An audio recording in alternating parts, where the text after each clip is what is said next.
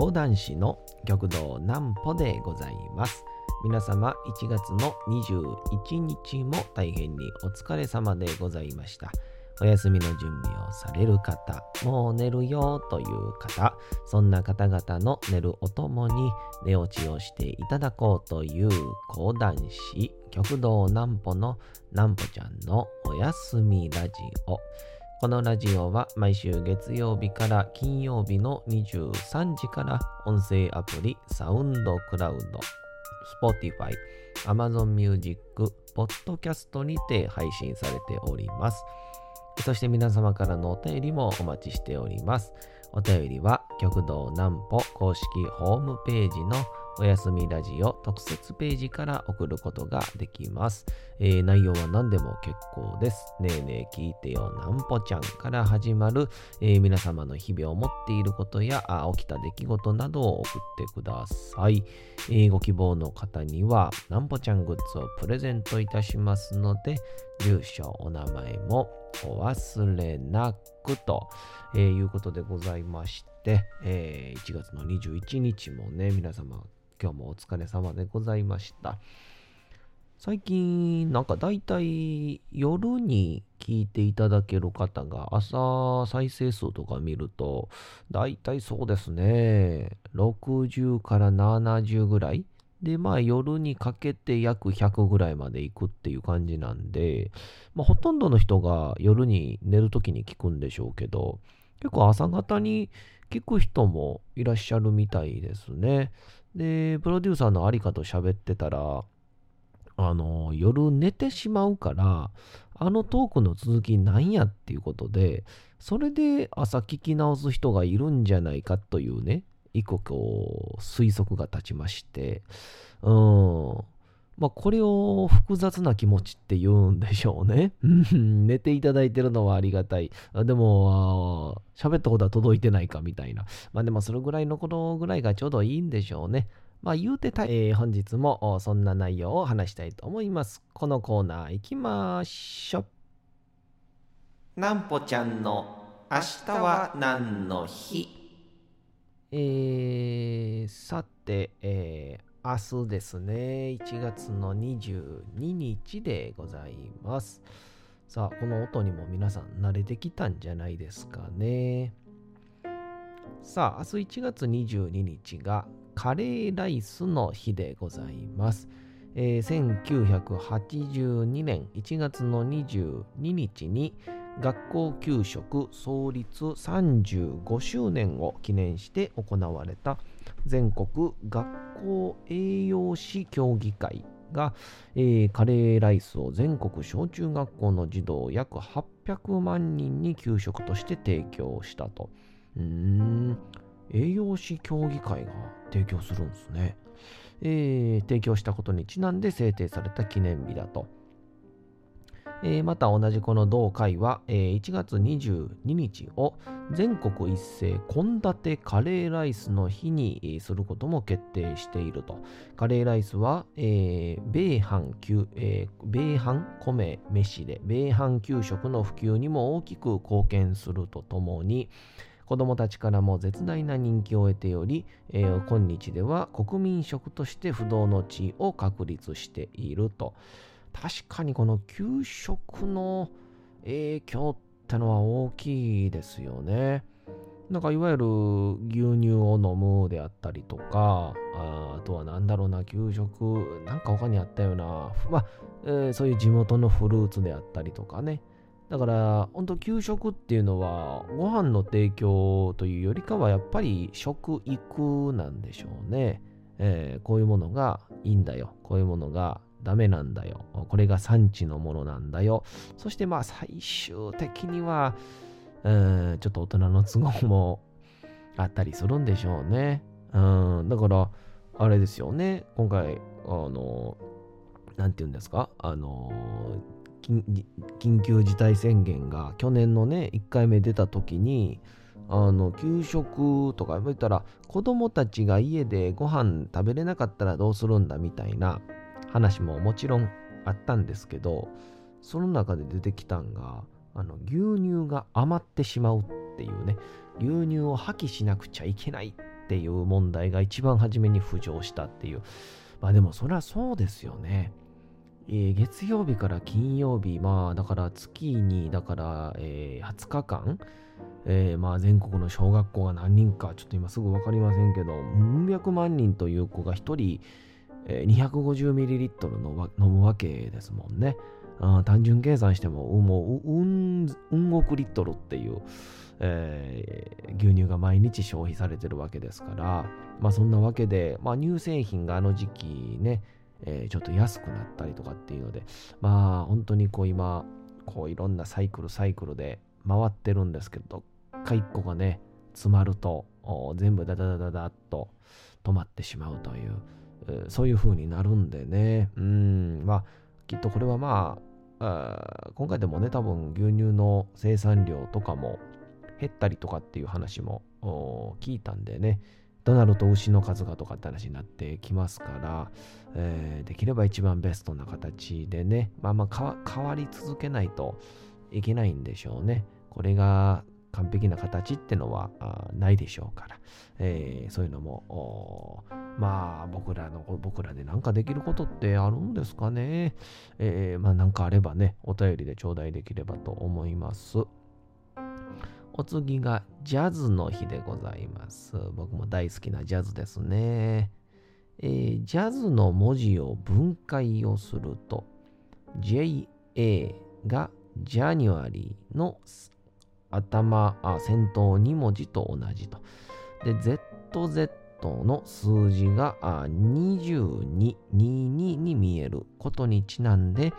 えー、ジャズデイ実行委員会が1月22日に記念日を制定していると。えー、ジャズのファン層拡大が目的とされており、えー、例年1月22日を中心とした週末などにはライブコンサート、ジャズイベントなど様々な PR 活動が各地で展開されていると。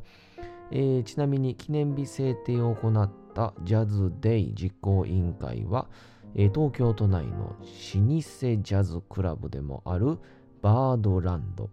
えー、サテンドール、オール・オブ・ミー・クラブのオーナーらによって形成されていると、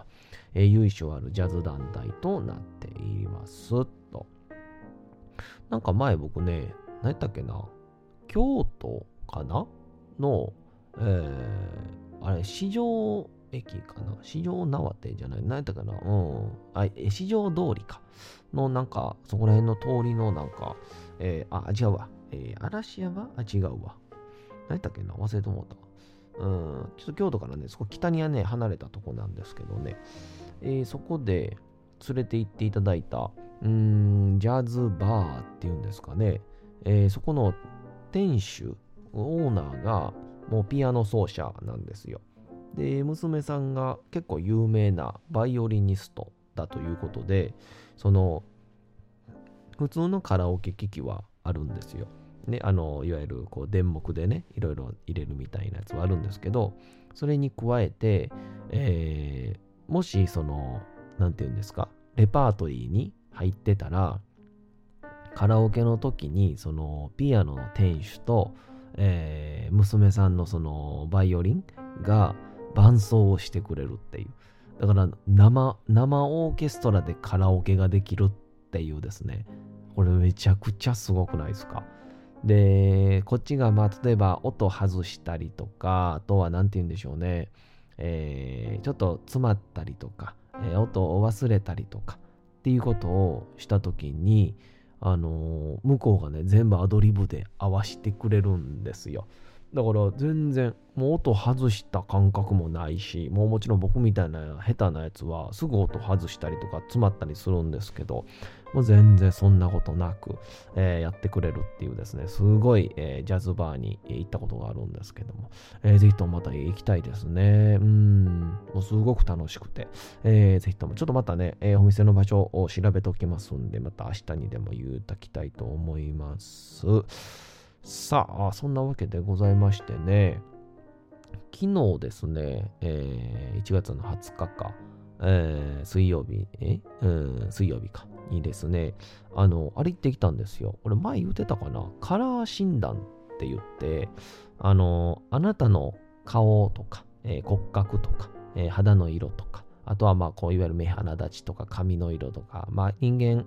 個性いろいろあるじゃないですか。で、最終的には雰囲気みたいなものもあるでしょうから、その雰囲気に、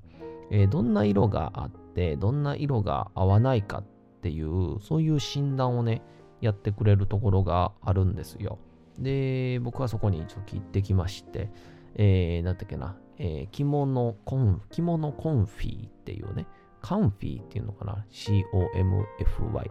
コンフィーかなに行ってきまして。で、あのー、今度ね、僕、まあ、2月ぐらいにちょっと自分のお着物をちょっとね、作ろうと思ってまして、まあ、いわゆる舞台衣装ですね、を作ろうと思って、で、その舞台衣装なんですけど、なんかこうね、えー、せっかくいつも作るし、まあまあ、落語会でもないので、まあ、いよいよもう好きなことできるんで、まあ、ちょっとこう、前もね、えー、お話ししたかな。なんぽちゃんの新衣装だとよっていう回でね、お話ししたと思うんですけど、なんかこう、明治のね、書生さんみたいな感じのスタイルで、まあ、ちょっと楽しい感じの、まあ、正直言うとね、こういう時代ですから、本当に、ある意味、芸人みたいな、やつができることってもうただ一つ動じず楽しそうっていうことだけだと思うんですよね。うん。僕ら金なくても楽しいですっていう。うん。もうみんなが金あるときはたくさん金を持って夢を見せることですけど、こんな時にできることはもうただ一つで、あの、金がなくてもみんなが苦しくてもあいつらは楽しそうやなっていう、なぜ楽しそうなんだっていう う、そういう疑問を感じられることが一番のね、褒め言葉だと、こういう時代は僕は思いますんで、まあ、って思うと、えー、できれば、まあ僕なんか芸なんかはね、もうまだまだどうしても満足できるもんは提供できないんで、まあやる気はありますよ。でもそれはもう簡単にはできる芸能じゃないので、まあ、って思ったら、まあ、舞台袖から出てくる舞台上に上がるで舞台上でのある意味テンション的なものだけでもねせめてそれだけでもエネルギーというか、えー、元気よく明るい感じにしたいなと思ってちょっとねそういう意味でもそういうね、えー、着物の相談もしたかったんで、えー、ちょっとそういうからしなに行ってきたんですよ。で行くとなんかこうなんかねこうなんていうんですか？こうなんか長方形ぐらいの、うん、幅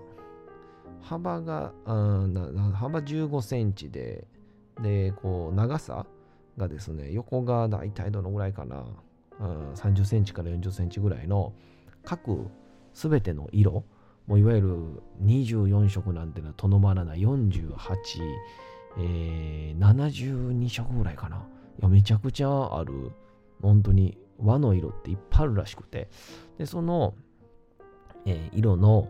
着物、絹をこう肩口にこう乗せて、で、それでこう肌の色合い、肌のパンとこう腫れ方、で、その自分の年齢に合うた、また骨格に合うた色を、ね、合わせていくんですよ。で、まあ、真っ白な白が合うのか、で、白だけと思いきや、それがちょっとクリームがかった方がいいのか、まあ、いわゆるオフホワイトみたいな方がいいのかとか、まあ、黄色は黄色でも、えー、どぎつい、えー、なんて言うんでしょう、こう、山吹色みたいな、ちょっと落ち着いた方がいいのか、悲しい色がいいのか、えー、はたまた、なんかもう、ね、めちゃくちゃ黄色い、な、あ誰、なんて言うんでしょうね、うん、あの、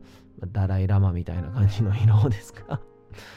タイの僧侶みたいなあの色とかね、いろいろあるんですけど、で、そういういろんな色をこう合わせながら何が合うかみたいな感じのね、話をしてたんですよ。で、僕、はじめその、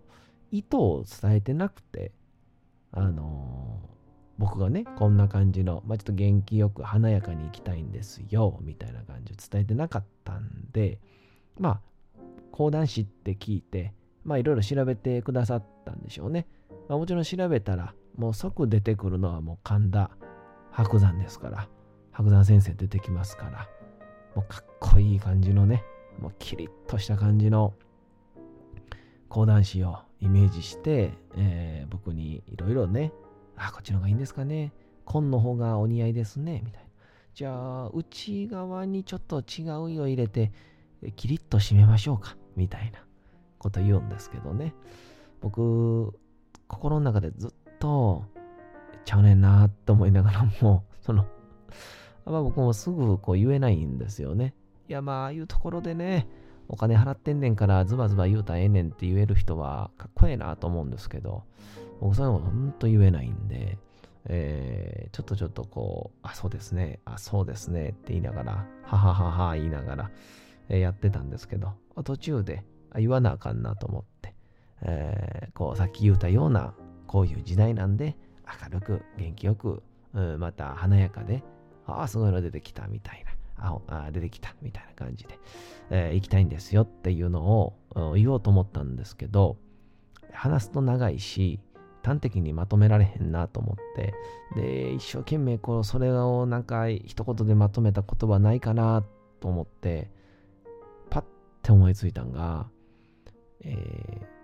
アホな感じでお願いしますって言ったんですよね そしたら、あのもうやっぱ、うん、ああいうちのプロなんでしょうね。いやー、そういうとこに、ああいうところにはプロが現れるなと思ったんですけどね。ああ、あのー、商店みたいな感じですかって言い合ってもう、ビンゴと思って、はい、あのー、菊王師匠でお願いしますって言ったら黄色を何色かな ?5 色ぐらい持ってきてくれやって。黄色だけですよ。おかしいやんか、黄色だけで5色なんか。で、それ持ってきてくださって。えー、この色ですね、この色ですね、あの色ですね。で、着方はどうですか？みたいな。ちゃんとこうニーズにも答えてくれるんですよ。そしたら、いや、あの、書生さんみたいな感じってあるじゃないですか。あの、明治期の和洋折衷と言いますか。みたいな。ああ、最近、鬼滅の刃とかでもそういう着方ですもんね。って言ってくれて。わあ、感づくの早いと思って。で、えー、中にじゃああれですよねみたいなノーカラーと言いますかちょっと襟がある感じの、うん、返しのない襟ですよねみたいなあれ着てで上に着物着あるんですねみたいなあ書生さんみたいな感じですねって言われたんであそうですって言ったらじゃあ中のシャツはオフホワイトですねみたいな感じでで普通こういわゆる着物って何て言うんですか斜めにこう首に入るから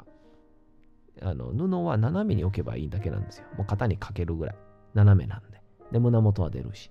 なんですけど、でも、そういう、いわゆる、えー、シャツなんで、首に巻きましょうかって言われて 首に巻いて、で、あの、黄色を合わせたり、赤を合わせたり、いろいろするんですけど、あの、首がね、あの、別にその、なんていうか、ボタン1個分ぐらいのね、あの、1個ぐらいの、あの、この首の、いわゆるタートルネックまではいかないけど、襟なんで、でもそんな長さないんですよ、そもそもがね、その場所に。っていうので、あの、ちょっと巻きましょうかって言って、布全部巻くと、あの、めちゃくちゃタートルネックみたいになるんですよね。いわゆるとっくりってやつですか？タートルネックみたいになって、で、そこに、えー、黄色い着物とかをあの両方からあもう合わせちゃいましょうって言って、えー、黄色い布をですね、ちょうどこうよだれかけみたいな感じでね、綺麗に全部ね、首に当てはめてくれるんですよ。うん。あの、白いタートルネックに、あの、黄色いベストみたいになって、あの、敏腕プロデューサーみたいになってたんですよね あのなんか、うん、昔の、あの、昔のイメージするあの、あの、何ですか、ベストの袖口、腕をあの首の前であの巻いてるみたいな、結んでるみたいなプロデューサーになりましてね。えー、まあでもでもそれで、えー、最終的には、え、黄色とか、ちょっと明るい黄緑とか、そのあたりがいいんじゃないかということになりましたんで、また来月、着物を作りに行こうと思います。出来上がりはこうご期待ということでございます。それではお次のコーナー行きましょう。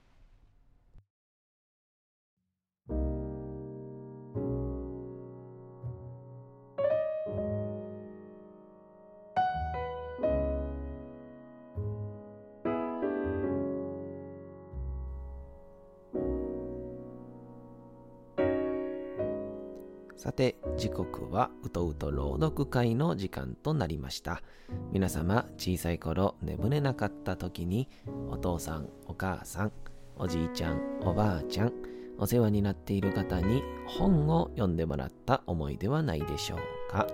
なかなか眠れないという方のお力に寝落ちをしていただければと、毎日美しい日本語の響きで綴られたさまざまな物語、小説をお届けしております。えー、さて本日もお読みいたしますのは、えー、北王子魯山人先生の鍋料理の話でございます。これ以前ね、インスタ配信の時にも一回読んだやつなんですけど、不思議なもんでね、2回目読むと、まあ、もちろん何言うてるかよくわかんないんで、理解はできないんですけど、でも2回目読むと、あ、あの確かにこんなこと言うてたなとか、えー、ちょっと試してみようかなみたいな気持ちも起こったりしております。近々お鍋が食べたいなとも思ったりをいたしました。えー、本日もそんな気持ちを抱きながら、えー、読ん聞いていただければと思います。それではお楽しみください。